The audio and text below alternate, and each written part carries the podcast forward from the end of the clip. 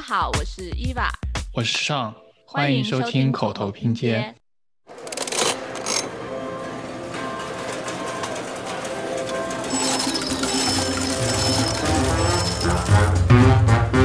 就是他，他们每一次噔噔噔噔噔，就截止到一半，就是会让你有这种心里面上的感觉，说你还会想要继续去下一把，下一版。最低的就是我们 denominator 是以 million 来计算，就你会感觉钱真的不像钱，一个晚上可能就几十个 million 就会赌掉。大家是来这边。是作为开心嘛？就我觉得是，如果要真的把赌博作为说是啊，我要通过它来赚钱，或者说我要瞬间要还债或者什么之类，劝大家不要来。对啊，就就我知道每一个游戏它背后的概率，就是你玩久了后 in the long run，就你没有办法打赢庄家的。大家好，今天我们要聊一个比较神秘的地方，那就是赌场。由于赌场在我国大陆呢并不合法。所以我们在生活中其实很少能见到赌场，除了旅游的时候。然后我们对赌场的印象往往来自于那些经典的港片，比如说《赌神》啊、《赌圣》啊，里面周润发、周星驰就很帅；还有一些好莱坞电影什么的，里面的主角往往都是运筹帷幄，然后通过他们精妙的技巧和高超的智商，把局势牢牢地把握在自己的手上。但我们普通人大多数并没有主角光环，到去了赌场的时候呢，我们总是会觉得我差点、几乎、马上、很快就要赢了。所以，那我们今天就来聊一下，在一些赌场合法经营的地区和国家，赌场是怎么样每年吸引到了络绎不绝的游客，成为某一些地方的支柱产业。在它的设计和经营上又有哪些秘密呢？今天我们也邀请到了一位很重磅的嘉宾，Mike。他曾经是一名拉斯维加斯某著名赌场的赌场分析师，来和我们一起聊聊这个神秘的话题。那你先自我介绍一下吧。好嘞，Hello，大家好，我是 Mike。然后我我曾经是呃在 Vegas 那边叫呃永利赌场 Win and Encore，然后我是他们的赌场分析师，然后之前也负责开业了 Encore Boston Harbor。对，就是负责管理永利旗下的三家赌场的所有运营。对，基本上任何关于赌场的事情都会要通过我这边。然后，嗯，赌场里面只有我和我搭档两个人是真正的分赌场分析师，然后我们是直接隶属于 CFO 和呃 Senior VP，是专门的一个小团队。对。哇。哇，我已经有点被惊到了。一亿的美金在那里流来流去，是不是？对我们整一个 casino operation team 能做决定的是四个人，一个 senior VP，然后一个 project manager，加上两个分析师。所有任何关于赌场的事情都会要经过我们，然后任何的 dealer，嗯，managers，所有我旗下有大概一千五百个 dealers，然后要管所有的 tables，每一个游戏背后的 odds。对，就任何关于你像作弊什么赌桌摆哪儿，对，随随便问呗。然后我是唯唯一的亚洲的呃亚裔的行政层，然后也是最年轻的那个赌场分析师。Cool，太棒了，太棒了！我可以请教一下，就是你是怎么样进入到这个行业的吗？啊，好问题，嗯，自学。然后当时因为是 visa 要过期了，被逼的，这是实话。然后去问了我原来，我原来其实也在永利赌场工作。然后当时我是做的是前台最入门的 entry level，帮人家办理入住。然后当时想要去办签证，老板说不行，说不太可能。OK，然后当时大概有半年不到的时间要过期，然后偶然的一次机会看到了这个有个 job opening。对，我就挺好奇的，然后正好有一个朋友，他是在 marketing department casino marketing 那边做类似的工作 analyst，然后我就问了问他们会要做些什么，然后网上面搜了一些，然后就从零开始学了编程 data science stats finance casino math，然后还有像 gaming gaming psychology player psychology 这些全部都是就我当时上夜班。然后经常会上那种叫 graveyard shift，就是晚上会从凌晨十二点到早上八点，类似的班，然后下了班就回家去学，差不多就这样子坚持了大概三到四个月，然后拿到了面试，对，然后就就就就这么成为了分析师。哇，我觉得已经听起来像一部电影了。对，但是之前之前我没有任何这方面的背景，就甚至关于电脑和数字这些，我我的我的数学曾经在中学拿过倒数，被老师扇过耳光，然后班主任，然后然后包括像那个电脑编程这些，从来不懂。电脑原来就只用来玩游戏和看电影和打 Word，所以对，没没有没有那么的。太棒了，太棒了！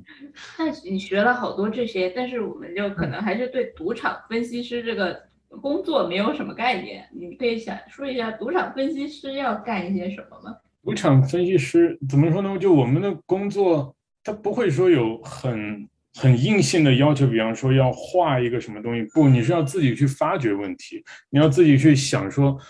，OK，怎么样让这个赌场运营起来更顺利？比方说，我经常会。在赌场里面散步，对，除了它作为健身以外，其实我是在观察整个赌场它的环境，看人们的流怎么样走，然后看大家会分布在什么地方，看每个游戏上面的人数会有多少，然后经常会时不时散步到。呃，赌桌里面我们管这个叫做一个 pit，然后会去里面看看 player 在那上面他们是怎么样玩，就这一系列东西，我会通过观察来讲说，哎，需不需要把这个桌子移到另外一个地方，然后会结合像 data 方面会用，比方说用 heat map 这种东西来 sense 看大家的走势是怎么样，看 player 喜欢在一个桌子上面待多久啊，各种各样的数据，这种来来综合做出一个判断。对，会讲说怎么样改变这个赌场，让它变得更加的运营起来有效率吧？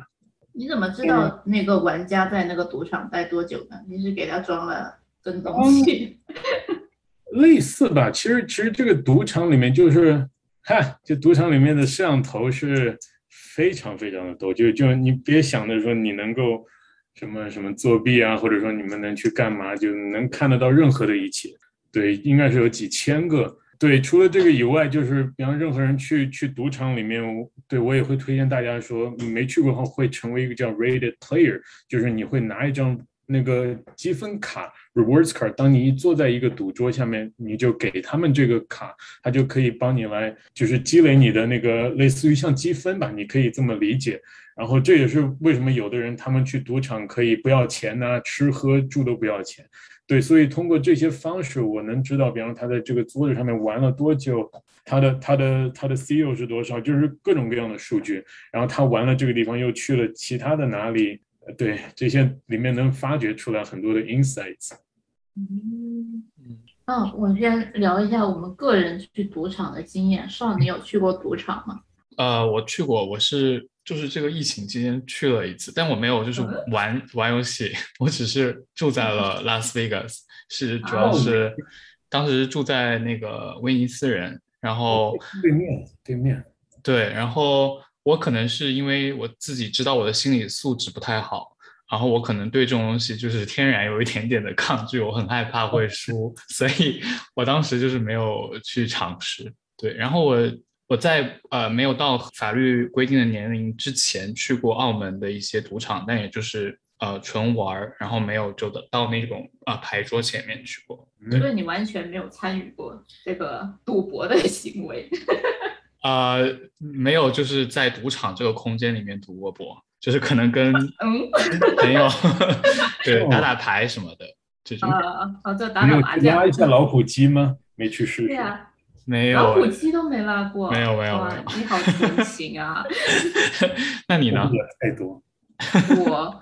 我就是第一次去赌场，是我很小的时候，大概初中的时候，我爸妈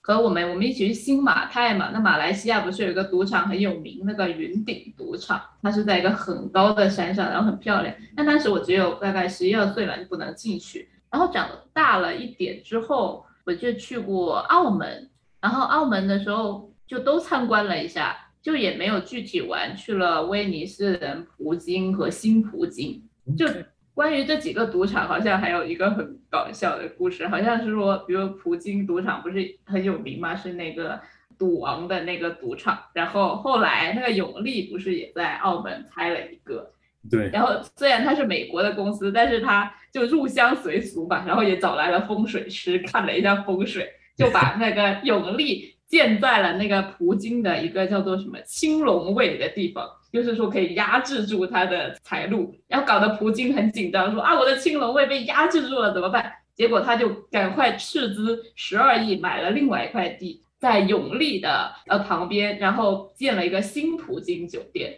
然后又把那个旧葡京变成了青龙位，然后就把它永利又压制回去了。所以我觉得这个很玄学，但是我觉得很酷。所以我又去过这几个地方。后来有一次我不是刻意去赌场，是我去坐游轮，就我去坐那个西加勒比海的游轮，游轮上一般都会有赌场。而且他为了吸引你进来玩，他会每一个房间派一个五刀或者十刀、二十刀的免费的那个 credit，可以让你来玩。然后我就想着，哎，不不玩白不玩嘛，我就去玩了一下，我就是赚的那个老虎机，然后转转转转，然后我就把那个五刀，他好像当时给了五刀，我把那五刀变成了二十刀。翻了四倍，然后我就说好，那就此打住，然后我就走了。然后我去换的时候，就是去筹码换钱，那个人那人都很嫌弃的看着我说：“ 就这。”我挺好，挺好赢赢了，赢了挺好。对，赢了，至少赢了。是，然后风水确实在赌场里面其实挺重要的。嗯，我想到就是你刚刚讲这个，我就想到了说，之前很久以前那个 MGM Grand，他们你如果去看他们早期的那个赌场的设计，其实他们门口一开始是有只很大的狮子，对，就是人们都觉得说要从狮子里面进去，这个其实很杀你的那个那个运气啊这些东西，所以他们后来其实是改了整体的设计，把整个 entrance 都给。就是改掉了，然后变成了现在的那样子，就是你有正常的 entrance，然后有个狮子是就像一个雕像一样的在那边。所以美国的赌场也会看风水吗？实话说吧，就是就是这些，其实来了很多赌的大的会是中国人，中国人很讲究风水，对，所以所以肯定大家也都会多少会注意一些什么东西的摆放，特别是像玩一些叫 high limit 这种对高一点游戏，比方像 baccarat 百家乐这些。那那个像 dealer，我记得他们都是很有讲究，就是你怎么样做，怎么样发牌顺序都是跟风水有关系的。对啊，甚至有的我记得以前一个 player，他每一次来每一把就要废一套牌，记得就是这样子。对他就是他就有这个习惯，他喜欢撕牌。对，一般他就不喜欢翻，他就把牌给每个撕了，就这样子看，就是这是他的习惯。但是人家赌的够大，所以。OK，一块牌才几块钱，那像在那种这种室内的设计上，有没有一些就是关于风水上的讲究？这个还一下子还真想不到。但是我其从设计上面讲，赌场里面基本都不会你看到什么窗啊、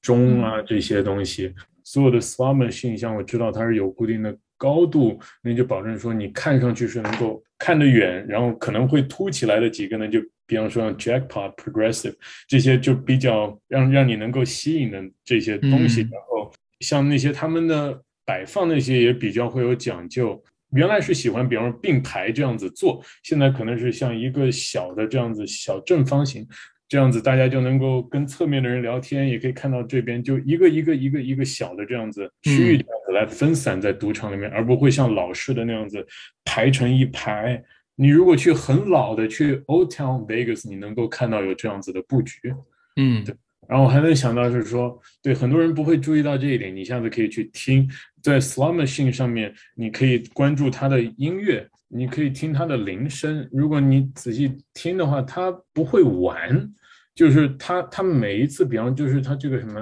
噔噔噔噔噔，截止到一半，就是会让你有这种心里面上的感觉，说你还会想要继续去下一把下一把，就是他从对各种各样方面他都是设计过的，会想要让人们会要继续去继续拉。对就是逼死强迫症，说不行，我一定要把这条歌听完。会有这些小的，对，哇。你刚刚提到就是那个老式的赌场和新式的赌场，我也们也有做一点 research，就其实赌场的设计也是有一点演变的。以前是有一个赌徒，他赌了超多，后来他就总结了好几本书，一本叫做《解密拉斯维加斯赌场度假村建筑评论》，后来又写了一本六百三十页的书，叫做《赌场设计帮你主宰竞争》。这两本书都是介绍说赌场怎么样设计能够吸引更多的游客，赚钱更多。然后这个人就叫 Bill Friedman，对吗？Yeah，因为他是我原来大学的里面的一个，不是我的老师，但是他是 UNLV 的一个，在那边当过教授。所以他开的是什么课？我没有上过他的课，但是在 UNLV 那边他是有专门这么一个叫 concentration，它是隶属于叫呃 hospitality administration 酒店管理旗下有一个专门的叫 casino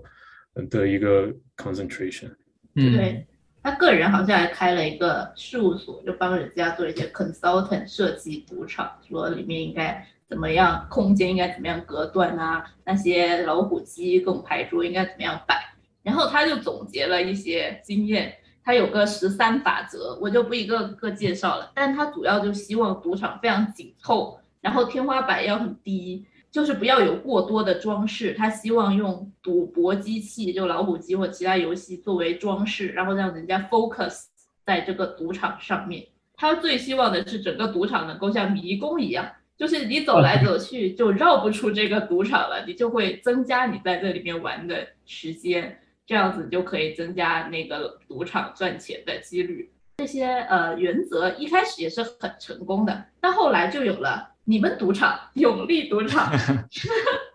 对永利赌场，他就开创了一个完全不同的风格，相对于那个 Bill Friedman 那个，大家把那个管管叫做 playground design，叫做游乐场式的设计。他们觉得赌场是一个成年人的游乐场。第一家应该是 Mirage，但是是也是。Win 的旗下的吗？我不太清楚，就是他们不是叫旗下，就是这个 Win 其实是个人，他的他的老板是 Steve Win，对他其实其实这个人很牛逼，如果你去查查看，他他他一手可以说是把 Vegas 给带了起来，好有名的像是 Golden Nugget、Mirage、呃 Bellagio 都是他的，就是当年，嗯，对，后面是 Win，对，OK，而且他手下还有一个很厉害的设计师，或者叫 Roger Thomas。对，Roger Thomas，对，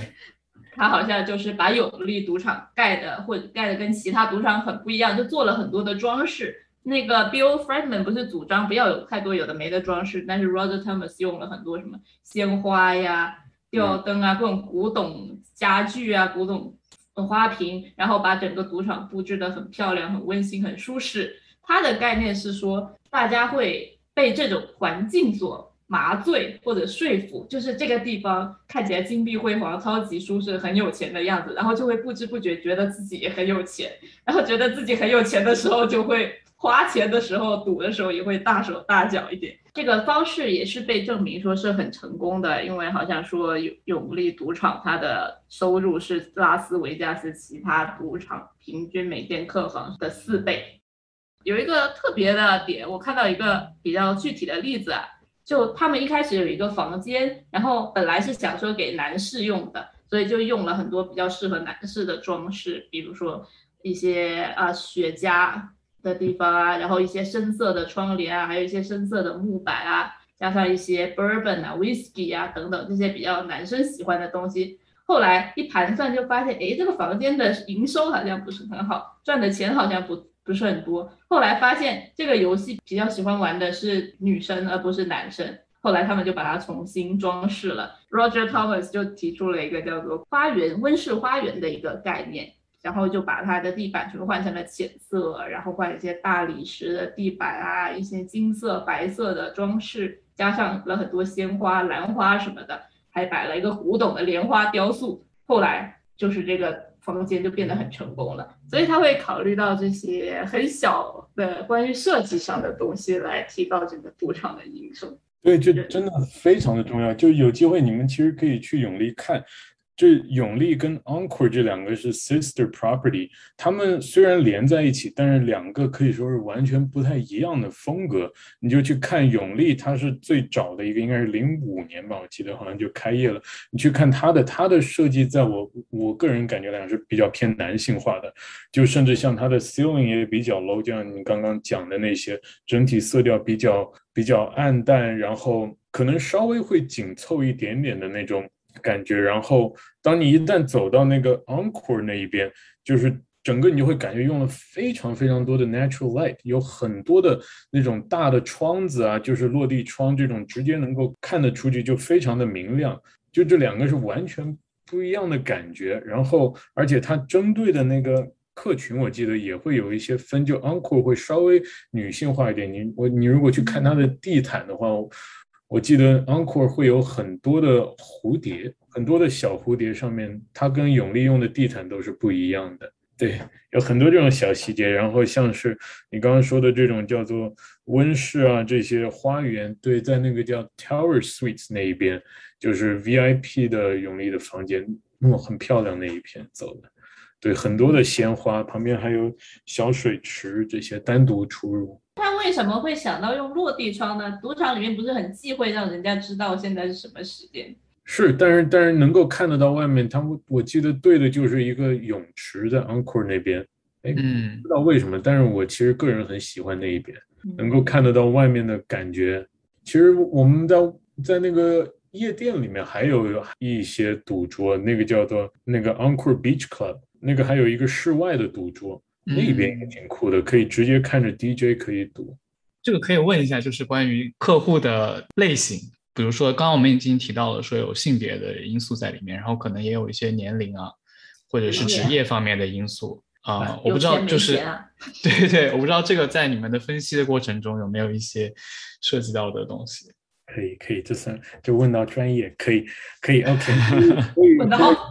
对，一般像我分析一个一个任何一个 player 的话，他会看他是比方说 time constraint 或者说 money constraint，就这人更看重时间，还更看重钱，这两个你的对应的方式也不太一样。对，另外的像比方说岁数啊这些会，但是不能够完全作为分析吧。我觉得岁数上面就，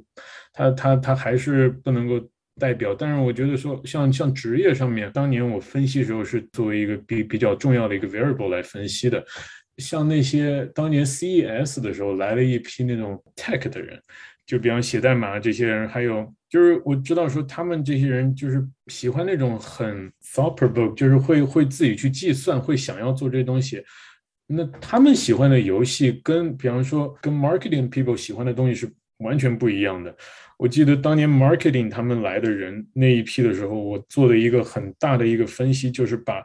所有的那些叫做 craps table。骰子那个游戏，对，全部挪了位子，在他们到的之前的一天，挪到了电梯的门口。就是说，这一批人，他们一下来就能够看到一群人是站着在那边吼，在玩，就是能够把整个赌场的氛围给带起来的。对，就是你针对不同的人，你可以像赌场里面，你像就就像几个乐高一样，你在不停的变换，这样子来适合这一批人，这样子能够让这些 marketing 的人他们会更想要去赌。对，而且而且像 craps 这种游戏，就是很能够带动氛围，大家是站在那边在那吼啊，在那儿赢一。桌子周边都围的是各种各样的人，但是你像其他那些玩什么 Peggle、玩玩什么 Texas Hold'em、这种什么 Blackjack，就可能大家都是就坐在那边安安静静的，或者说，嘿，也许他们都在算牌，谁知道？对，就就大家就会在那边想东西，那就不一定会这么的热闹。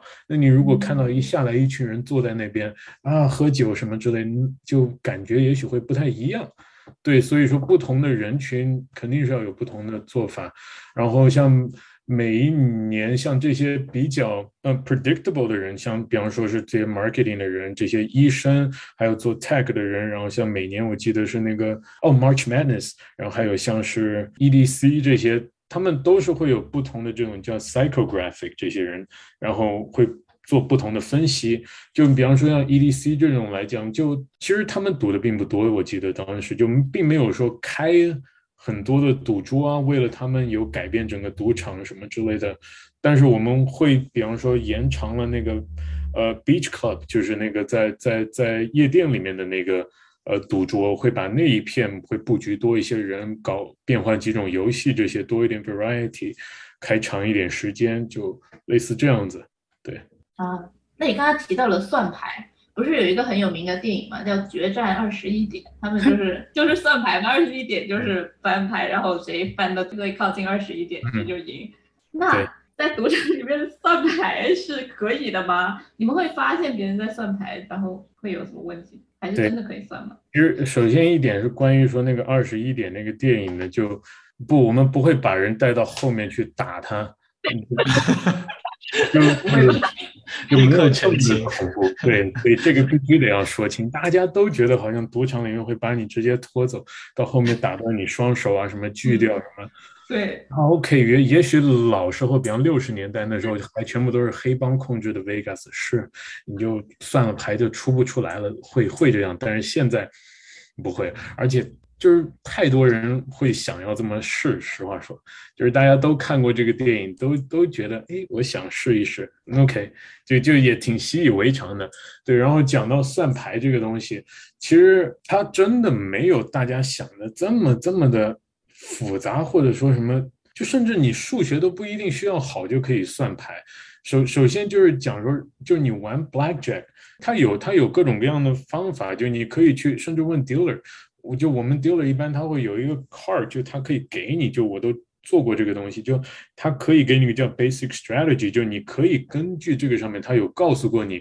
你拿到任何一个 hands 的时候，你应该做什么。比方说，这个你们在网上面都可以查得到，这个 basic strategy，这就是一种玩法。比方说，他要求你说你这个时候 split，这时候 double，这时候 hold，还是怎么样，就是都会告诉你。但是算牌为什么就是这么的？好像像这么一个什么 urban legend 一样，就感觉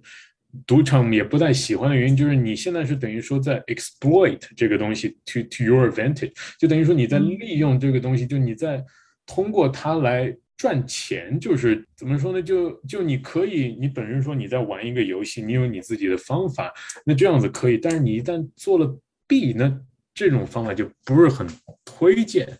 但是现在你像赌场，就是其实我们也知道，就是现在真的科技就发达到挺挺厉害的，就就现在就什么 Shuffle Master 这些各种各样的牌，比方六到八个八个 deck 同时在那里面不停的 shuffle，就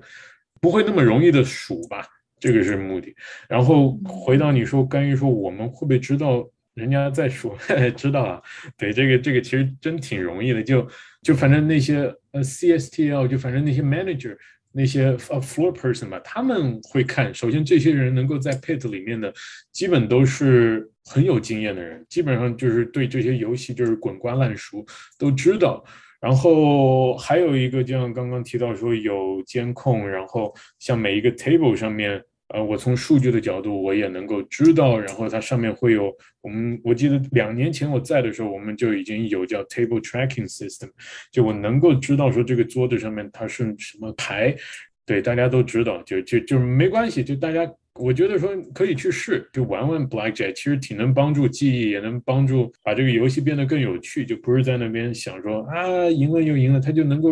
帮助你思考，就是我觉得，反正我在赌场里面待了这么久，他是能够帮我做决定，我能够像把所有的思维像是一个在赌注这样子来思考每一个问题这样子，它的背后的概率啊这些，所以这方面我会推荐大家去玩。但是真的你说去算牌，OK 就去玩呗。对，连人生每一个决定都是一场赌博嘛，都可能有输有赢。其实其实真的，我我真的觉得，就是你你如果会会玩游戏，或者说你比方说你们玩 poker，就是他真的你做决定的时候，就是在像赌博一样，就是你你你其实你任何一个决定，你比方说它是有一部分是 chance，就是所谓的叫运气，另外一部分就是叫做 uncertainty 的不确定性嘛。那你赌博的时候也是。比如你的 potential outcome 是什么样，但是你也同时也知道你的概率是怎么样，那你确实能够帮助你更好的做任何的决定。那问一个，就是我不知道是不是会涉及到一些行业机密 之类的问题，基于比如说网上的或者说是谣言，或者说是偏见，就是老虎机或者是很多机器是不是可以设置一定的赔率，或者是？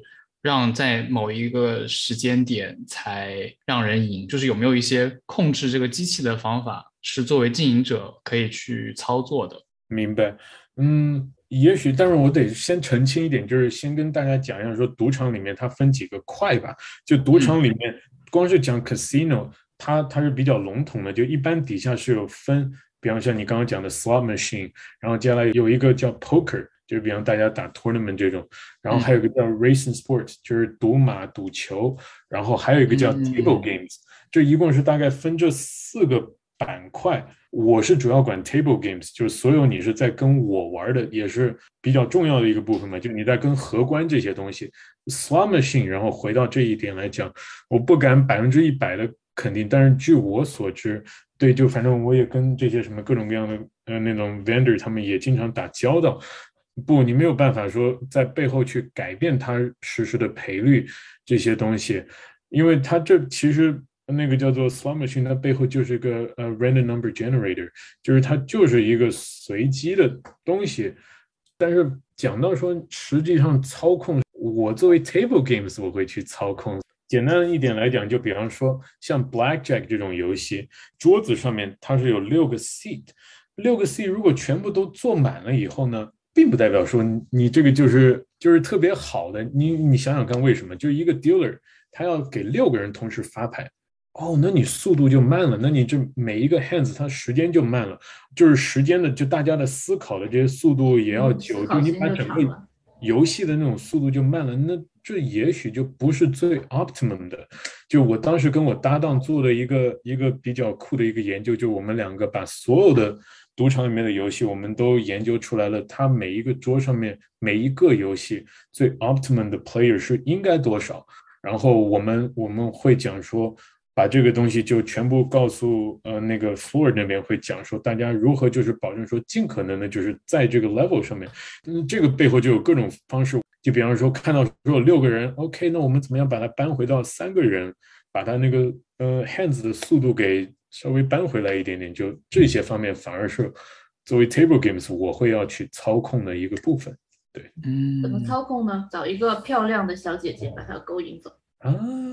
对，这个是一个部分。对啊，其实讲到这个，还有像很多那些会把你给 distract，还有在那什么台子上面跳脱衣舞的，像 Paris 酒店就喜欢用这个，它吸引你的注意力这些。然后，对，这个是其中一部分。但是像更多，我更喜欢从数字的角度这些来讲，就你比方说啊，现在比方说有六个人，OK，怎么办？现在它是 fifteen dollar limits，OK，我上到二十五。不行，再上到五十 minimum bet，就你这样子，你提高你的最低一把的价格，那不是自动有的人他就不玩了，他就走了吗？还有很多的方式，但是目的就是讲说，尽可能的保证说这个桌子上面不会特别的 crowded，不会影响到，就是我作为从赌场的角度来讲，我要保证说我的利润就是我始终能够有一个从 stats 的角度来讲说是有优势的这个做法吧。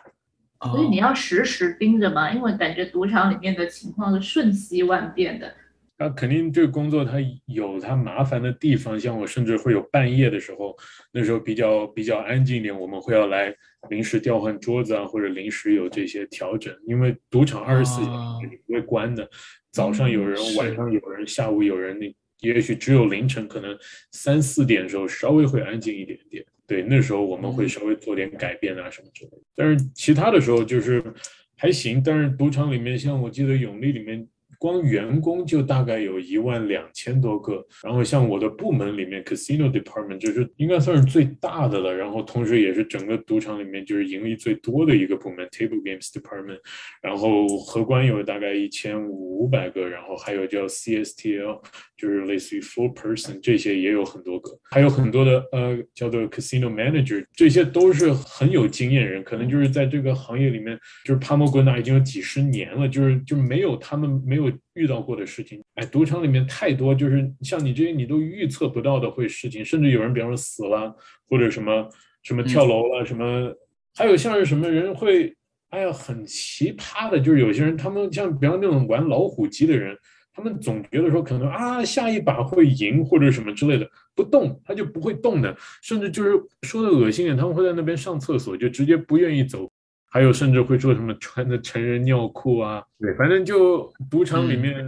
不光是赌桌会有奇怪事情，像我们还有三个夜店，这个里面也有非常多的事情，就毕竟这么大的赌场，就没有没有没有遇过的事儿吧。那你个人有没有遇到过那种很厉害的事情？比如像电影里面演的那种，哇，一把赌好几亿呀，或者说一下子倾家荡产啊，这种很夸张的。有啊，像像我刚刚跟你提到，就是所有的人的信息都得要在这边，就通过我和我搭档，就像我们也要分析，比方说 top players，这个是算是我们两个人必须要做的事儿。当然，你像我们平常就是聊天的时候讲的话，最低的就是我们 denominator 是以 million 来计算，就你会感觉钱真的不像钱，就一把可能就就就很多钱，一个晚上可能就几十个 million 就就就赌掉。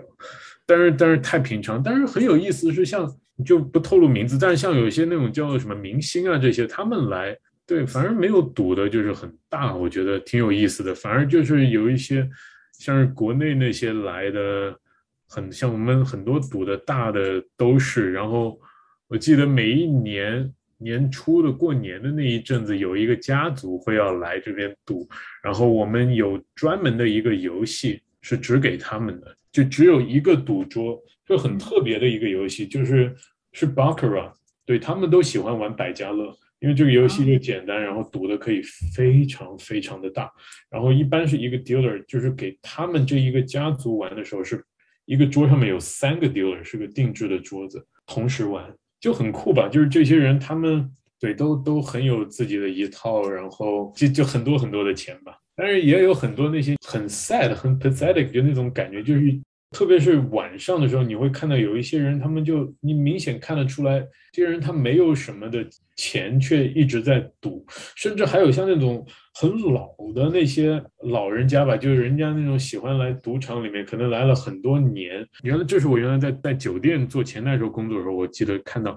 就那些很老的人，他们开很破的车，然后给 Valley 那边停了。然后去赌掉所有的钱，就这样子，就就你会觉得就很奇怪的感觉，就觉得这种人生就就好怪啊！就为什么不去做点其他的事儿？嗯，愿意来赌场里面，对对呀。那遇到这种本来就没什么钱，然后还想说我拼一把，说不定我就翻身了，会不会劝他说？就我们也不能够说阻止别人玩嘛，这毕竟是 it's your money 啊。没有办法去阻止，但是你像在赌场里面，我记得当时我们还做过培训，就讲说就要把那种就是 gaming addiction，很多人都有这个问题，就也许都不知道你有，就要弄得稍微就明显，你大家可以就能够去任何的地方，可以帮助你找到找到需要帮助。可以，比方说，我们不再给你发任何 promo email，什么 bar from games，就就你可以自愿申请，就有办法。这种就赌场也不是说就是拼命的想要赚你钱啊什么之类的，没有，就就这就是一个像游乐园一样的，就大家是来这边是作为开心嘛。就我觉得是，如果要真的把赌博作为说是啊，我要通过它来赚钱，或者说我要瞬间要还债或者什么之类，劝大家不要来。对啊，就就我知道每一个游戏它背后的概率，就是就我我会要去开发它背后的 true odds 这些东西，就我知道说这些它你玩久了后 in the long run 就你没有办法打赢庄家的，就这就是就是就是摆在那边，这就是 law of large numbers，就就就就都在那的 stats 就。但是大家总觉得好像说我下一把会赢回来，是你会你会幸运你会赢，但是长久以来你还是会输。对，这也这就像就像赌场里面为什么你看他都会不停的给你发 offer，会想让你要来，就是总想要就是吸引大家来更多。其实其实像赌场里面酒店和吃的，如果没有记错，我们其实都是不在营业的。就你看永利那么那个 buffet，我们有那么多家餐厅，就是那个其实可以说它都是亏本嘛，就是真的就是不在乎，就是光赌博这一个的 revenue 就可以足够让让这个这个 property 就可以运转起来，就你可以想象这个的之宏大吧。然后再给你们讲一个可能会让你吓到的一个现实，就是澳门那边是 Vegas 的十倍，永利已经我记得。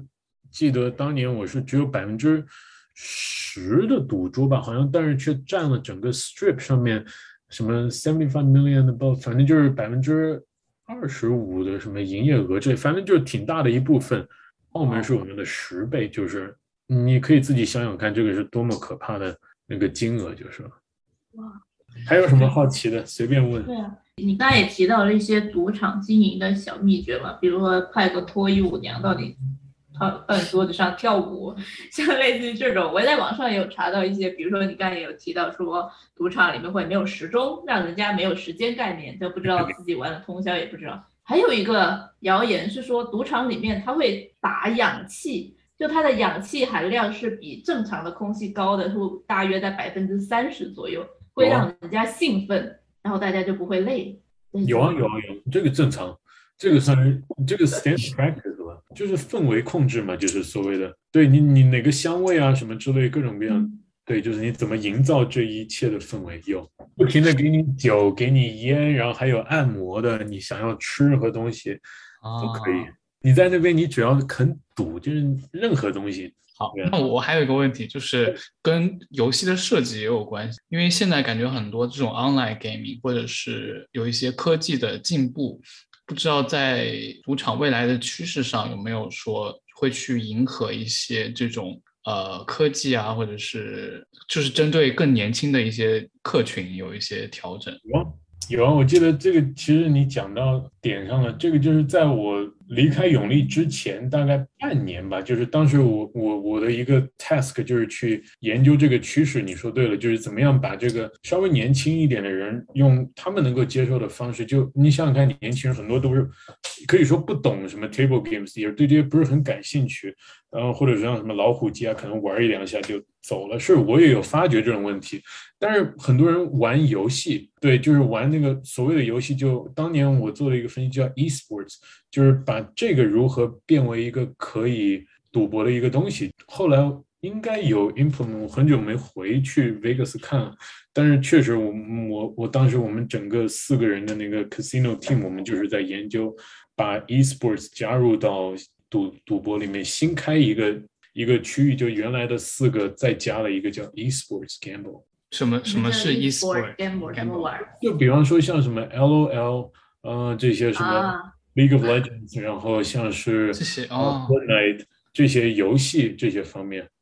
那他们为什么要去赌场里面玩呢？就现在就是这些，真的能够带来很多的，一个是从流量的角度来讲，能够吸引很多的年轻人，然后打 tournament 这些也是非常的有啊，嗯，对，就是那个叫做 Luxor，Luxor 是这个的，算是算是先驱吧，就是他们当年有开一个 esports arena，就是专门用来。打游戏的一个一个一个场地，然后我记得，之所以为什么我们当时觉得说 esports 这个东西永利也许也需要，是因为。结合其他像是 nightclub 这些这些来讲，就我们有签约的那种叫 DJ 这些，当时有一个呃常驻的一个叫 Marshmallow，对，然后我就会去跟他，我们会要去想说怎么样让他来带领年轻人做这种叫 collab，就会想说他，比方说他跟那个什么 PewDiePie，就是能瞬间引爆那个 YouTube，就大家他们两个一起打什么 Fortnite 或者任何的游戏，我我个人不是很。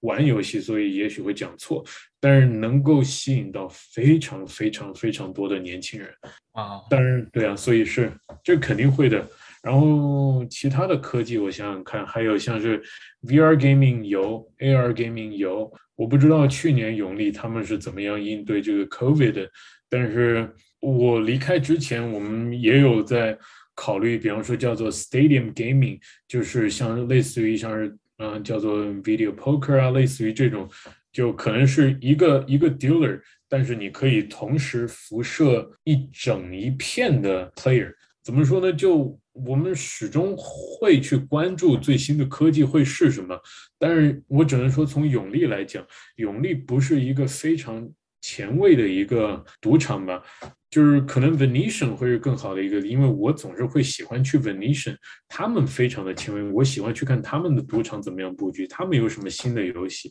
我会去借鉴他们。但是永利的 clientele 和这个整个赌场的这个设计，就它会一个非常 classy，非常一个经典就那种的感觉，所以它并不会说很很前卫，对，就是这种感觉。所以不太一样，明白。但是我们也会要想怎么样跟着这个潮流。然后还有一点就是，任何一个桌游吧，它想要进入永利非常的难。对它的门槛很高，就是有很多很多的游戏。我记得当年就我在的时候，经常会收到各种各样的人，他会上来跟我 pitch，说这个游戏怎么怎么样，都想要进来永利，因为真的很赚钱。然后你这进的也是算是全世界最好的赌场了。然后每年像是我们开一个一个 convention 叫做呃 G2E，这个就是算是 gaming gaming world 里面最大的一个一个 convention 里面。就是我的会议会非常的多，因为有不同的那种呃 vendor，他们会想要联系说怎么样进入永利，有什么样新的游戏，它这个游戏又有新的什么样 bets，不停不停的不停的在变化。就你虽然看着好像这个整个赌场不就这么多些游戏，不就还是什么二十一点又是 craps，但是不，它就背后是不停的在变化，每年都有新的，每年都有在变化。也许它是一个什么新的 side bets。但是这对也许会对赌场就更有利。就如果我也我是一个明星，我想秘密的来，里面也有办法让秘密的被任何人看到的进到赌场里面。有啊有啊有啊！这个这个其实我当年我在酒店那边工作的时候更好玩一些，就是这些明星很多都是他们有化名啊，或者说他们。不一定化名吧，也许很多是用真名。当年很好玩的一个是我个人亲亲身经历的，就是有一个 DJ 也是在我们这边常驻的，叫 Diplo，他很有名。对，就是他就是经常在永利里面。然后我知道他房间，我也知道他真名，也有他的 driver license，啥都能看得到。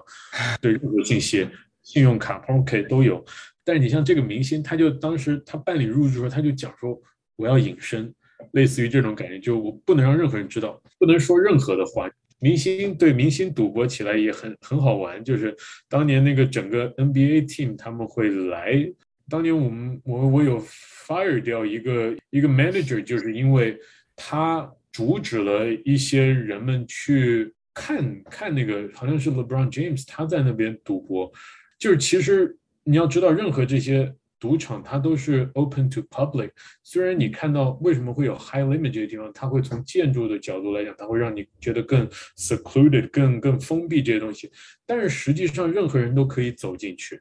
其实一个另外一个秘密是在那个里面总是有好吃的，那个里面有一个 lounge，对，你可以去那里面找到好吃的东西，对，所以任何人都可以进去。但是当时就有一个 manager，他是禁止了一些人，那。OK，那我们等于就是违法了，就是就不可以这样子。对，不能关一个 private 的 room 吗？可以，但是你只有到一种房间，比方叫 salon，就是真正的一个 private，就是完全是一个封闭的一个房间，类似于像包间的这种。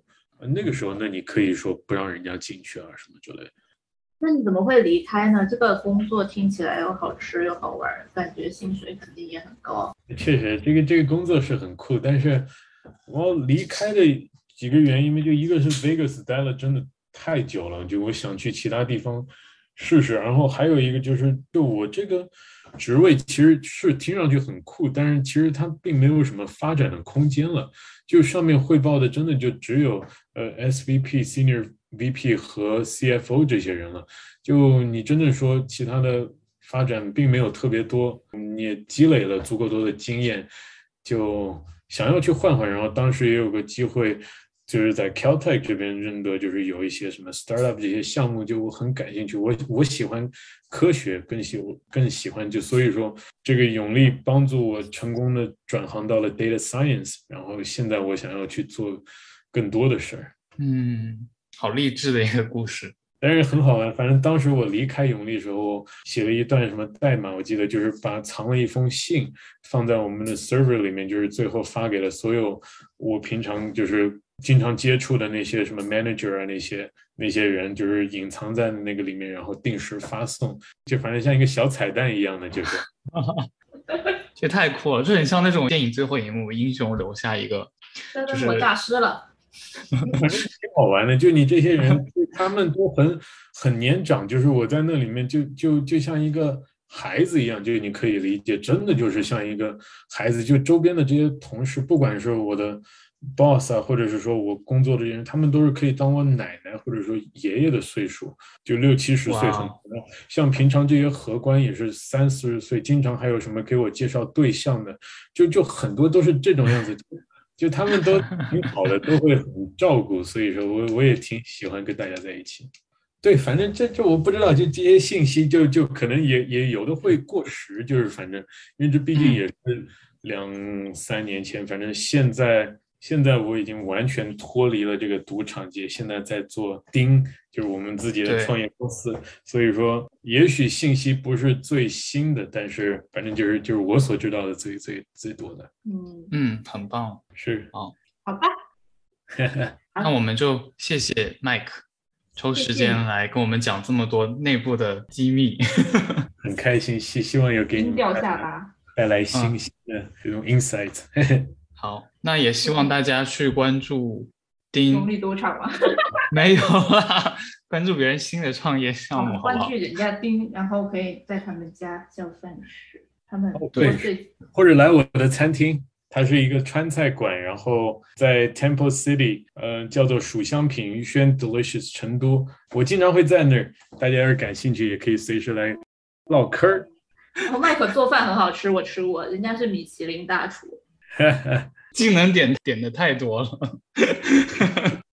感谢你收听我们这一期的口头拼贴。如果你有任何关于赌场的有趣的经历，也欢迎您跟我们分享。如果你喜欢我们的节目，请不要忘记点赞、留言和转发。也欢迎您关注我们的微博和微信公众号。感谢你的支持，我们下期再见。